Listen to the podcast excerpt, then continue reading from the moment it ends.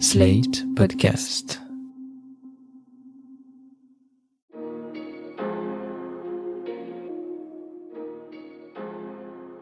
Bonjour et bienvenue dans Le Monde Devant Soi, le podcast d'actualité internationale de Slate.fr. Je suis Christophe Caron et je suis en compagnie de Jean-Marie Colombani, directeur de la publication de Slate. Bonjour Jean-Marie. Bonjour Christophe. Et d'Alain Frachon, éditorialiste au Monde et spécialiste des questions internationales. Salut Alain. Salut Christophe. Après l'officialisation des candidatures de l'Ukraine et de la Moldavie à l'entrée dans l'Union européenne par les 27, c'est au tour de l'OTAN d'ouvrir ses portes à deux nouveaux pays. Ce mercredi 29 juin, lors d'un sommet de l'organisation à Madrid, la Turquie a levé son veto à l'adhésion de la Suède et de la Finlande. Voilà donc le processus lancé pour passer de 30 à 32 pays dans l'Alliance, une adhésion qui devra toutefois être ratifiée par les parlements des États membres. Et c'est bien sûr en réaction à l'attitude agressive de la Russie que ces deux pays, modèles d'une certaine neutralité géopolitique, ont décidé de changer de stratégie. Russie qui d'ailleurs fut au centre des discussions de ce sommet où s'est relancée une alliance dont certains regrettaient, rappelez-vous, la mort cérébrale. Mais Moscou ne fut pas le seul sujet de conversation, on va le voir ensemble. D'abord, Jean-Marie, Alain, pourquoi la Suède et la Finlande ont ressenti le besoin de nous rejoindre? Est-ce qu'il y a une réelle menace de la part de la Russie? Je rappelle que ces États n'ont jamais fait partie de l'URSS, du pacte de Varsovie, et ne sont pas dans le viseur de la Russie historique, de la Grande Russie de Vladimir Poutine. Si l'on prend Vladimir Poutine au pied de la lettre, l'idée est quand même qu'il ne va pas s'arrêter à l'Ukraine.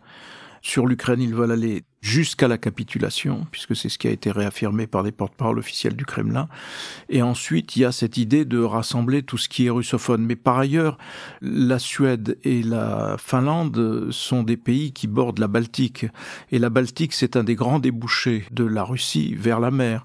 Et donc, euh, une Russie agressive et qui rendrait la Baltique totalement sous son contrôle serait évidemment dangereuse pour ces deux pays. Mais surtout, la grande leçon de l'Ukraine, c'est ce qui conduit les Finlandais et les Suédois à renoncer à leur neutralité, c'est que, l'a-t-on assez dit, si l'Ukraine avait été membre de l'OTAN, il ne lui serait pas arrivé ce qui est arrivé parce qu'elle aurait été protégée par le fameux article 5 des membres de l'OTAN qui fait obligation aux États membres de voler au secours de quelqu'un qui est attaqué. Et c'est le fait d'avoir été hors alliance, au fond, qui fait que l'Ukraine a pu être envahie sans conséquence de la part des autres pays autres que on aide l'Ukraine, mais on ne va pas, euh, on ne va pas au-delà.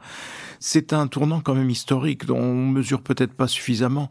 La Suède, elle était neutre depuis 1814 c'est-à-dire depuis le maréchal Bernadotte et donc le, régime qu'il a instauré. La Finlande elle-même, son statut est une des conséquences de la guerre que lui a livrée l'Union soviétique, en 38, à laquelle elle a résisté et qui s'est traduite par cet accord euh, que l'on nommait la finlandisation et qui a permis à Joe Biden un bon mot puisqu'il a dit euh, Vladimir Poutine voulait finlandiser l'Ukraine, c'est-à-dire neutraliser l'Ukraine. Il a obtenu l'otanisation de la Finlande. Donc voilà le processus qui est à l'œuvre. Mais fondamentalement, c'est la peur et la conscience que Vladimir Poutine ne s'arrêtera pas à l'Ukraine qui, qui motive la décision de ces deux pays. Quand vous dites que l'Ukraine a été attaquée par la Russie parce qu'elle ne faisait pas partie de l'OTAN, est-ce que c'est toujours comme ça que pense Vladimir Poutine? On le voit actuellement se tendre dans ses rapports avec la Lituanie pour l'enclave de Kaliningrad. Est-ce que l'OTAN protège toujours les pays euh, voisins de, de la Russie? on, on, verra à l'usage parce que c'est la règle de l'OTAN. Et c'est rappelez-vous ce qui s'était passé du temps de Donald Trump il avait paru remettre en cause ce fameux article 5 et il ne garantissait plus au fond aux Européens, aux membres de l'OTAN, la sécurité du parapluie américain. Non, le, le, le fait est que, si vous voulez, Poutine fait une guerre classique, monstrueuse, protégé par son armement nucléaire. Et d'ailleurs, à intervalles réguliers, il rappelle qu'il a des armes nucléaires et qu'il va d'ailleurs en envoyer en Biélorussie après avoir euh, mis en alerte, rappelez-vous, ses forces de dissuasion. Donc c'est la protection du fait que c'est un État nucléaire qui lui permet de façon conventionnelle, ultra conventionnelle, d'attaquer l'Ukraine sans véritable représailles d'une certaine façon, autre que les sanctions économiques. Si en revanche euh, l'Ukraine avait été protégée par euh, l'OTAN, il se serait passé autre chose. C'est pour ça que les Finlandais et les Suédois veulent adhérer. Et je pense que c'est une, conséquence gravissime d'une certaine façon de, ce qui se passe aujourd'hui.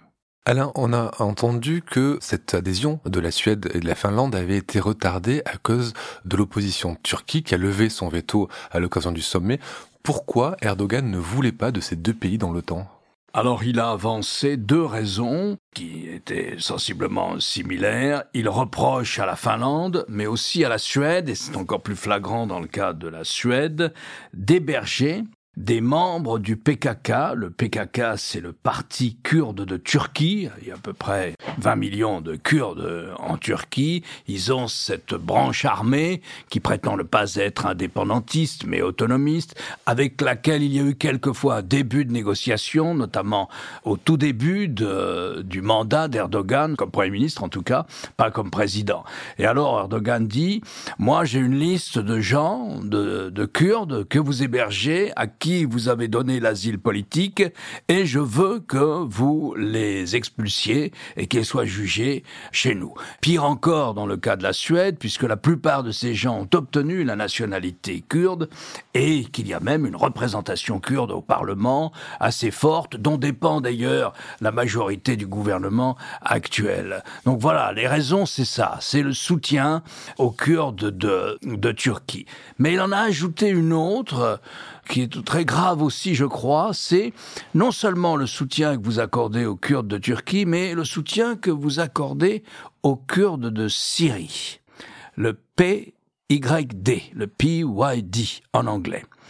Sans ces hommes et ces femmes, le PYD, nous aurions toujours l'État islamique sur le dos.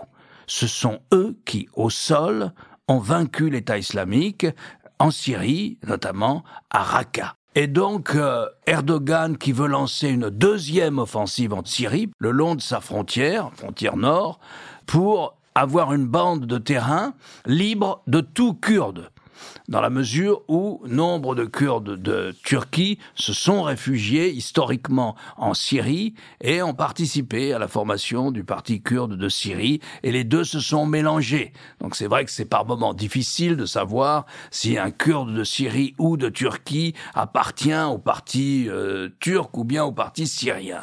Donc voilà ce que Erdogan leur reproche. Alors, Là-dessus, il y a un débat en Suède, ça s'est mieux passé en Finlande. L'opposition, une partie de la gauche, mais surtout les Verts, reprochent au gouvernement d'avoir cédé et il y a une polémique au Parlement de Stockholm sur, au fond, véritablement, on s'est déconsidéré. Ils ont cédé quoi exactement en Suède Ils ont cédé. Alors, c'est toute la question est là. La ministre des Affaires étrangères, Madame Linde, a dit nous n'avons rien cédé. Nous avons simplement dit à Erdogan nous allons examiner le cas des gens de la liste que vous nous avez fournie, sur laquelle d'ailleurs il y a des gens qui sont morts, des gens qui vivent aux États-Unis, en Allemagne, etc. La liste était farfelue. Et ce que les Suédois ont toujours dit à Ankara, aux Turcs, c'est mais écoutez, vos arguments, vos listes, c'est n'importe quoi. Et donc on les prend pas vraiment en considération. Et naturellement, nous les prendrons en considération au moins pour les gens qui n'ont pas la nationalité suédoise. Et s'ils sont en infraction au regard du droit international, si nous sommes convaincus par vos dossiers, eh bien nous les expulserons. Donc on va voir. À mon avis, ils n'expulseront personne. Mais on va voir.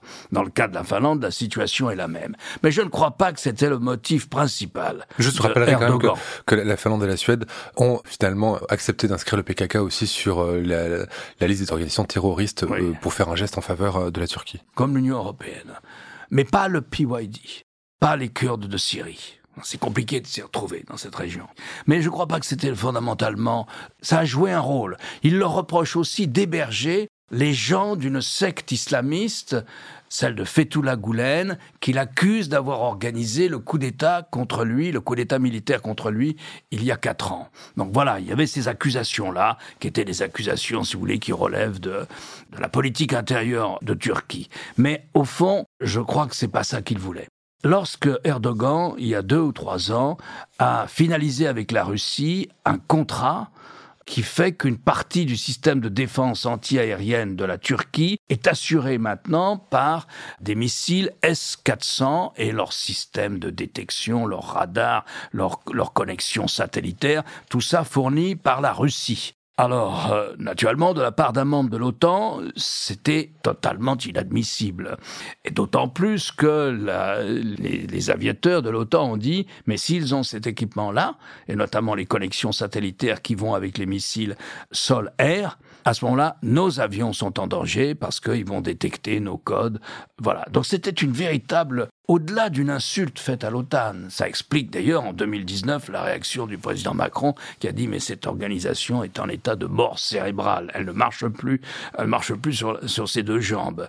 Et le Congrès américain a pris des rétorsions. Et il y avait tout un programme turc pour changer la génération de chasseurs F-16, des chasseurs américains, qui sont ceux de la Turquie. Rôle très important dans la mesure où la Turquie est la principale, peut-être la première armée de l'OTAN, au moins en nombre d'hommes, dans la région. La première année de l'OTAN tout court, sur le continent, en tout cas pas aux États-Unis. Donc il voulait absolument remplacer euh, sa génération de F-16 par une nouvelle génération. Et même obtenir le chasseur le plus, plus avancé, qui est le F-35. Et naturellement, le Congrès s'y est opposé. Et puis là, soudainement, à Madrid, le ministre de la Défense américain a dit nous allons revenir sur notre décision et vraisemblablement nous allons vendre les derniers modèles de F-16 à la Turquie. C'est-à-dire qu'il a obtenu satisfaction. C'est typique de la manière de faire de Erdogan. Il donne l'impression qu'il veut quelque chose, il fait une mauvaise manière aux Grecs, aux Français, peu importe, et il veut obtenir quelque chose et en général il l'obtient. Et là il l'a obtenu. Et je crois que c'est le dossier principal. Lui-même ayant assuré qu'il n'avait plus ce système de défense euh, anti-aérien acheté aux Russes, il dit en tout cas, lui, euh, s'en être débarrassé, ou en tout cas ne pas s'en servir. Il s'en sert pas. Alors, vous parliez de moyens militaires. Alain, sur le plan militaire, Washington a annoncé l'envoi de renforts et la création d'une base permanente en Pologne, une base qui existait déjà, mais qui va être renforcée. C'est rien de vraiment nouveau. C'est surtout la consolidation de, projets qui sont déjà amorcés depuis, depuis quelques temps. Mais tout de même, ça montre un réinvestissement de l'Europe par les États-Unis sur le plan de la défense. Est-ce que c'est une bonne nouvelle, ce regain d'intérêt militaire pour notre continent? Et est-ce qu'il ne faut pas y voir, Jean-Marie, un peu en creux, l'incapacité de l'Europe à se défendre seule? L'incapacité, elle est évidente, mais je veux dire, c'est un problème pendant depuis longtemps et qui est en voie, qui avance néanmoins, puisque ce qui a avancé et ce qui est inscrit dans les résultats de ce sommet de Madrid, c'est que l'Union européenne, dans ses efforts de défense, serait complémentaire de l'OTAN. Alors que jusqu'à présent, un certain nombre de pays européens s'opposaient à l'idée même d'une défense européenne à cause de l'OTAN, et les États-Unis eux-mêmes voulaient plutôt faire de l'OTAN, au fond, un ensemble pas seulement de défense militaire, mais un ensemble politique qui était au fond concurrent de, de l'Union européenne. Donc euh, de ce point de vue-là, les choses avancent. Sur le plan militaire, c'est la fameuse idée de passer de, il y a je crois 30 ou 40 000 plus exactement, soldats de l'OTAN qui sont prêts à intervenir à tout moment et c'est de porter ce nombre à 300 000. En fait, ces 300 000, on va surtout les voir euh, dans les effectifs des soldats américains qui sont renforcés sur le territoire européen. Mais ce qu'il faut noter d'intéressant dans cette euh, attitude de l'OTAN, qui est évidemment euh, bienvenu parce que compte tenu de ce que promet Poutine, compte tenu de ce qu'il a en tête, où il cite Pierre le Grand, Catherine la Grande, euh, où les populations russophones ont vocation à, rejoindre la Russie, ainsi de suite, enfin tout un discours qui est quand même assez glaçant et assez effrayant s'il le poursuit ou s'il a les moyens de le poursuivre, c'est-à-dire s'il gagne la guerre en Ukraine. En même temps, il y a une assez grande prudence de l'OTAN. Par exemple, la hantise de Poutine, ce sont des bases permanentes de l'OTAN notamment dans les pays ex sous le contrôle de l'Union soviétique.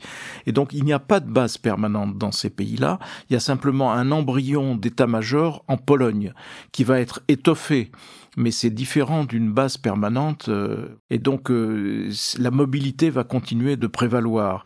Ça, c'est plutôt une manifestation de non-escalade de la part des pays de l'OTAN. On se, on prend des précautions, on essaie de mieux se défendre, on s'organise un peu mieux.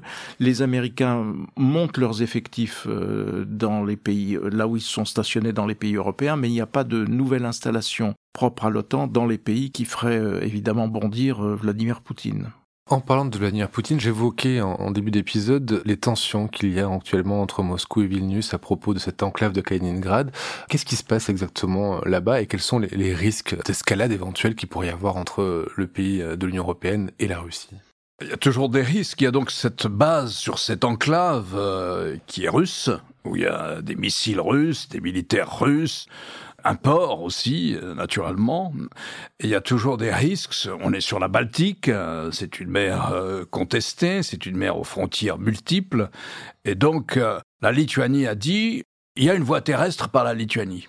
Hein, et il y en a une autre aussi par la Pologne. Mais il y a une voie terrestre par la Lituanie. La Lituanie a dit, nous, nous appliquons les sanctions européennes. C'est-à-dire que sur un certain nombre de biens, bah, nous ne laissons pas entrer en Russie, de composants, de pièces détachées, etc. Et s'ils veulent vraiment les avoir, ils ont qu'à les amener par bateau. Bon, c'est monté, le ton est monté. Finalement, l'OTAN a plutôt voulu calmer les choses qu'autre chose, garantir qu'il n'y aurait pas d'isolement ni de boycottage autour de, la base de Kaliningrad. Et en contrepartie, à chaque fois qu'on rediscute cette question de Kaliningrad, eh bien, les Russes, enfin du temps de Vladimir Poutine, euh, déploient des missiles de plus en plus perfectionnés dans cette enclave, en menaçant de les équiper aussi de têtes nucléaires. Donc ça fait partie du climat qu'il y a en ce moment autour euh, de la Baltique, d'où l'importance aussi d'avoir fait venir dans l'OTAN la Suède et la Finlande. C'était très chaud il y a huit ou dix jours, mais je ne crois pas que ça va ajouter encore plus euh, à la tragédie qui se déroule déjà en Ukraine. Mais on s'interroge sur, euh, sur les raisons euh, qui ont poussé l'OTAN à faire ça. Mais il faut comprendre que si vous prenez un pays comme la Suède, par exemple, la Suède se plaint depuis plusieurs années déjà des gesticulations militaires russes qui relèvent de la provocation. C'est-à-dire que les pilotes suédois décollent plusieurs fois par semaine pour assurer, pour garantir que les chasseurs russes qui frôle l'espace aérien suédois. Sur les limites du viol de l'espace aérien des, des pays. Aérien, à tel point que la Suède a rétabli le service militaire. Donc la Suède a vécu dans cette ambiance d'agressivité et de bellicisme qui est celle de la Russie de Vladimir Poutine au moins depuis 2014. Parce que lorsqu'on parle de ces questions de l'OTAN, je ne veux pas revenir sur l'historique de cette histoire, mais quand même, il n'y a pas d'armée de l'OTAN en tant que telle, ça n'existe pas. Hein, L'OTAN, c'est une organisation politico-militaire. Alors, elle a un commandement intégré, dans lequel on n'est pas obligé d'être, d'ailleurs, mais si vous y êtes, ben, vos officiers sont là. C'est un état-major qui sera sollicité s'il y a une opération à laquelle vous avez le droit de ne pas participer. Vous pouvez y participer, mais vous pouvez arrêter d'y participer aussi. Donc, tout ça est assez libre. Et puis, il y a la partie politique, c'est l'Assemblée générale, avec euh, aussi une représentation permanente qui se trouve euh, à Bruxelles. Et simplement, ça veut dire que ces armées s'entraînent ensemble, essayent d'avoir des normes communes, sinon d'armement, au moins de télécommunications, mais surtout, elles s'engagent si un des membres est attaqué, à ce que la solidarité collective, ce qu'on appelle l'article 5, joue en sa faveur. Bon, lorsqu'on a accueilli dans l'OTAN les anciens pays du pacte de Varsovie, la Pologne, la Hongrie, la Roumanie, la Tchécoslovaquie à l'époque, puis après ils se sont séparés. Les Russes se sont toujours opposés. Ils ont dit c'est pas normal, c'est pas fair play. Nous avons dissous le pacte de Varsovie. En fait, il s'est dissous lui-même. Et au fond, on pourrait concevoir un système de sécurité dans lequel il n'y aura pas l'OTAN non plus, puisque nous ne sommes plus une menace. Ce qui n'était pas faux d'ailleurs. On aurait pu concevoir quelque chose. Mais sauf que très vite, au moins à Moscou, au moins à la Douma, a été adopté du temps de Yeltsin, un livre blanc très dur qui continuait à définir l'Occident comme l'ennemi, donc ça n'a pas facilité les choses. Les Polonais, les Tchèques et les autres ont voulu rentrer dans l'OTAN. Bon, ils sont rentrés dans l'OTAN, les Russes ont dit qu'ils n'étaient pas contents, on a conçu un mécanisme de consultation permanent avec les Russes mais tout le monde comprenait bien que l'Ukraine, c'est-à-dire une ancienne république soviétique et non pas un pays du pacte de Varsovie, un pays qui dépendait vraiment de l'Union soviétique, de même que la Moldavie ou bien la Géorgie, mais enfin l'Ukraine, c'était une ligne rouge. Alors c'est pas marqué dans un traité, c'est pas marqué, mais tout le monde comprenait ça. Et puis est arrivé euh, George Bush Jr., un sommet à Bucarest en 2008 où, sous la pression de George Bush Jr. et des Britanniques, il a été euh, consigné que l'Ukraine avait vocation à rentrer dans l'OTAN ce qui était effectivement franchir une ligne rouge implicite, même si elle ne figure pas dans un traité. Donc c'était une manière de provocation, qui était d'autant plus inutile que on se mettait d'accord aussi pour dire, notamment sous la pression des Allemands et des Français, qu'on n'ouvre pas l'adhésion. Alors, vous avez vocation à être membre de l'OTAN, mais on n'ouvre pas l'adhésion, donc vous ne serez pas membre de l'OTAN. Voilà la situation. Bon, les Russes, évidemment, ont protesté très fort en disant là, vous franchissez vraiment une ligne rouge, et euh, protestation telle que finalement, il y a eu des événements intérieurs ensuite en Ukraine, mais si vous voulez, dans la foulée de ce sommet de Bucarest, on arrive à l'annexion de la Crimée par la Russie, c'est-à-dire que la Russie s'empare d'une partie de l'Ukraine. Non seulement la Crimée, mais qu'elle favorise la sécession d'une partie du Donbass, donc une autre région de l'Ukraine. Voilà comment on est arrivé là, jusqu'à ce que la Russie annexe la Crimée, il n'y avait pas de force de l'OTAN, et notamment de base de l'OTAN, dans les pays nouvellement accueillis par l'Alliance atlantique. Il n'y en avait pas. Il n'y avait pas de structure permanente, il n'y avait pas d'armes de l'OTAN, il pouvait y avoir des manœuvres, mais elles devaient être limitées dans le temps, les Russes en étaient prévenus, ils avaient des observateurs à ces manœuvres, voilà quelle était la situation. Et lorsque la Russie a fait ce geste, elle, de franchir plus qu'une ligne rouge,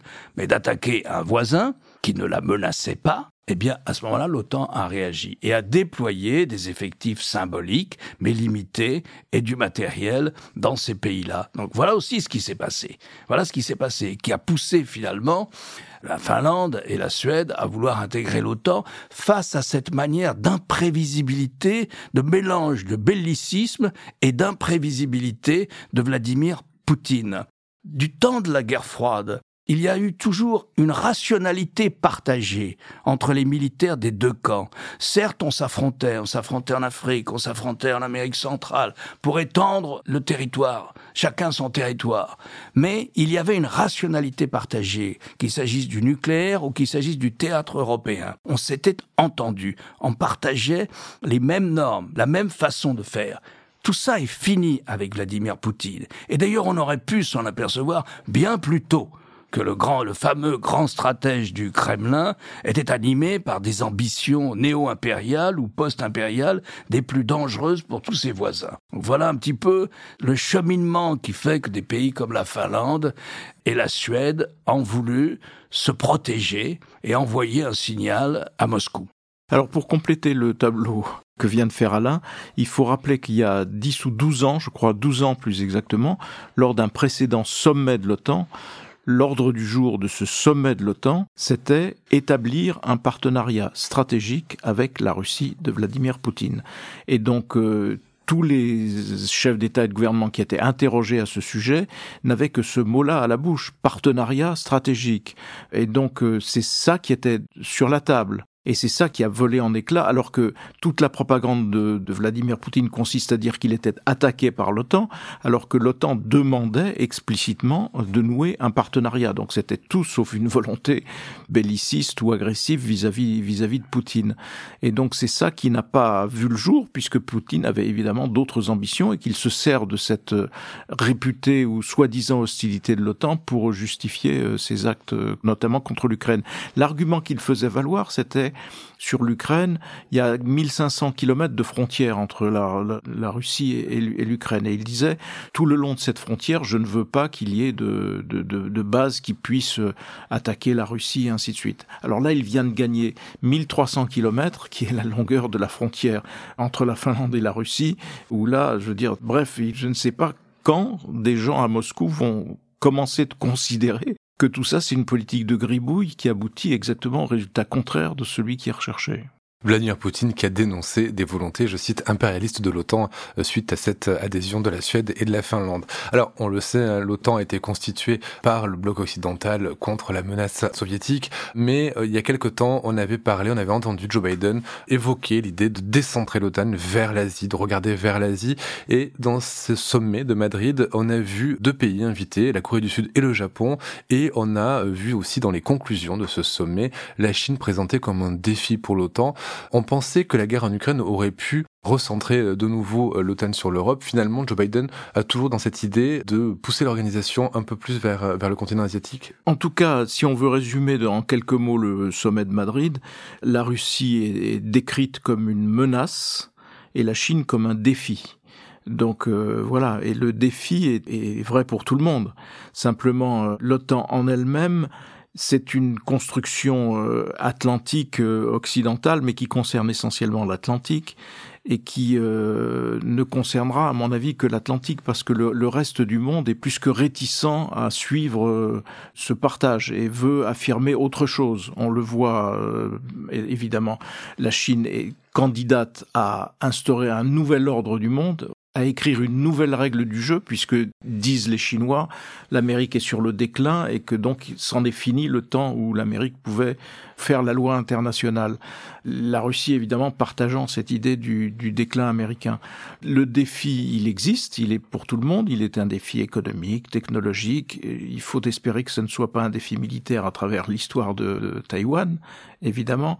Et il concerne tout le monde, mais avec des réponses différentes. Les Européens ont des intérêts qui peuvent être divergents de ce point de vue-là de ceux des États-Unis, même si euh, il y a une évidente aujourd'hui euh, crainte parce qu'il y a une, militarisation à outrance de la Chine, notamment sur les mers, parce qu'il y a tous ces îlots qui ont été transformés en autant de, porte-avions euh, de la Chine. Il y a toujours des démonstrations de force, comme la Russie en faisait d'ailleurs à la frontière de l'Ukraine avant d'intervenir.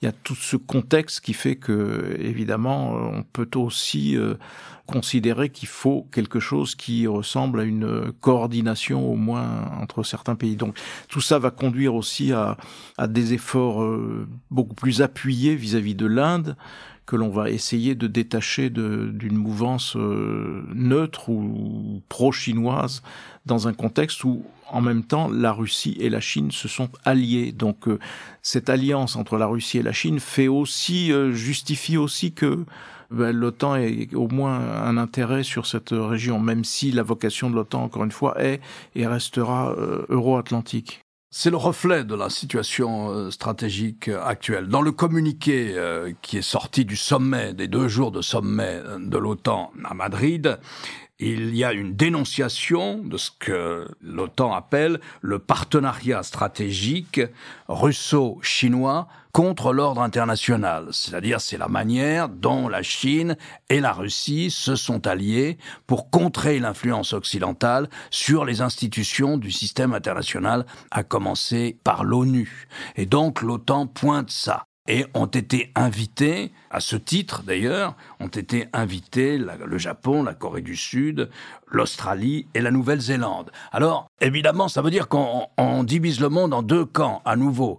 D'un côté, le bloc des autocraties qui veulent étendre leur influence politique sur le système international et imposer leur manière de voir dans le système international, et puis le bloc occidental. Et au milieu, eh ben, il y a une sorte de gigantesque troisième pilier, dont évidemment l'Inde est un des principaux éléments, mais aussi l'Afrique, gigantesque pilier qui veulent pas avoir à choisir. Et je crois qu'il faut pas leur demander de choisir. Et si vous prenez le cas de l'Inde, c'est très intéressant. Parce que l'Inde, dans ce qu'on appelle l'Asie-Pacifique, ou dans cette région-là, l'Inde fait partie du Quad. Le Quad, c'est une alliance États-Unis, Japon, Inde, Australie de coopération militaire pour essayer de contrer l'impérialisme rampant de la Chine, ou l'annexionnisme rampant de la Chine, notamment dans le Pacifique occidental, et en ce qui concerne l'Inde, dans le Tibet. Et donc, ponctuellement, dans cette région-là, dans la région Asie,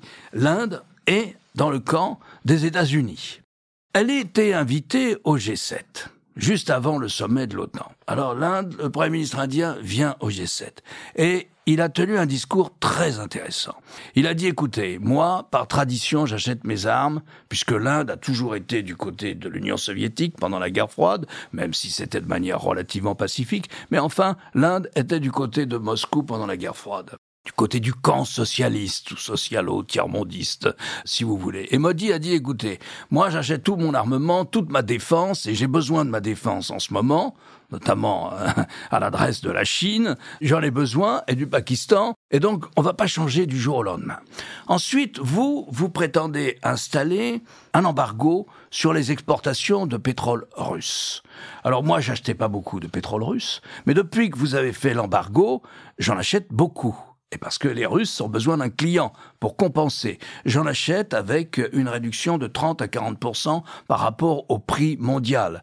Donc je ne vais pas me priver. Il y a 800 millions d'Indiens qui dépendent tous les jours pour leur survie, pour faire la cuisine, de ce type de carburant, de gasoil, d'essence, et je ne vais pas les priver de ça. Ne me sollicitez pas pour choisir un camp ou un autre. Dans une situation comme celle-là, j'ai choisi d'acheter, de compenser euh, ce que la Russie ne vous vend plus en l'achetant moi. D'autant que les Russes m'ont fait un prix qu'aucun chef d'État indien ne pouvait refuser, parce que c'est le sort de centaines de millions de personnes qui sont en cause. Ça ne veut pas dire, dit Modi aussi, que je n'ai pas d'opinion sur ce qui s'est passé en Ukraine, même si il a voté contre les sanctions. Et je crois que le bloc occidental, le collectif occidental, comme on dit à Moscou et à Pékin pour désigner l'adversaire politico-culturel, voire stratégique, n'a pas intérêt à demander à des grands pays comme ça ce qu'on appelle le Sud global, n'a pas intérêt à leur demander de choisir. Il faut savoir composer des majorités selon les situations. Eh bien, dans le Pacifique occidental, l'Inde fait partie du Quad. Elle est avec le collectif occidental. Et qu'est-ce qui s'est passé aussi la semaine dernière? Le quatrième pays le plus peuplé au monde, l'Indonésie, envoie son président en Europe, à Kiev après, il va à Moscou. Mais enfin, il va à Kiev. Il est reçu par Zelensky. Il a des démonstrations de, de sympathie et de chaleur en faveur du président ukrainien. Après, il va à Moscou pour leur dire c'est pas bien de ce que vous faites. On peut pas sur la scène internationale se comporter comme ça. Donc le Sud global, dont on avait dit qu'il était anti-occidental dans cette histoire et qu'il n'approuvait pas la manière de faire, et d'ailleurs c'était en partie vrai quand on regarde les votes qui ont été pris, c'était en partie vrai. Mais Là-dessus, vous avez un des piliers du Sud global, le quatrième pays le plus peuplé au monde, qui fait le voyage en Europe et qui, à sa manière, prend parti en allant d'abord à Kiev avant d'aller à Moscou. C'est ces évolutions-là qu'il faut surveiller, et ces évolutions-là aussi qu'a voulu inclure un petit peu le communiqué final du sommet de Madrid, de l'OTAN de Madrid. Deux blocs et des non-alignés, voilà, qui rappellent de, vieux souvenirs. Merci euh, Alain, merci Jean-Marie. Alain, je rappelle votre chronique chaque jeudi dans Le Monde et sur le monde.fr. Jean-Marie, je rappelle votre participation hebdomadaire le jeudi aussi à l'émission politique sur France 24. Merci messieurs et à la semaine prochaine. Merci Christophe. Merci Christophe.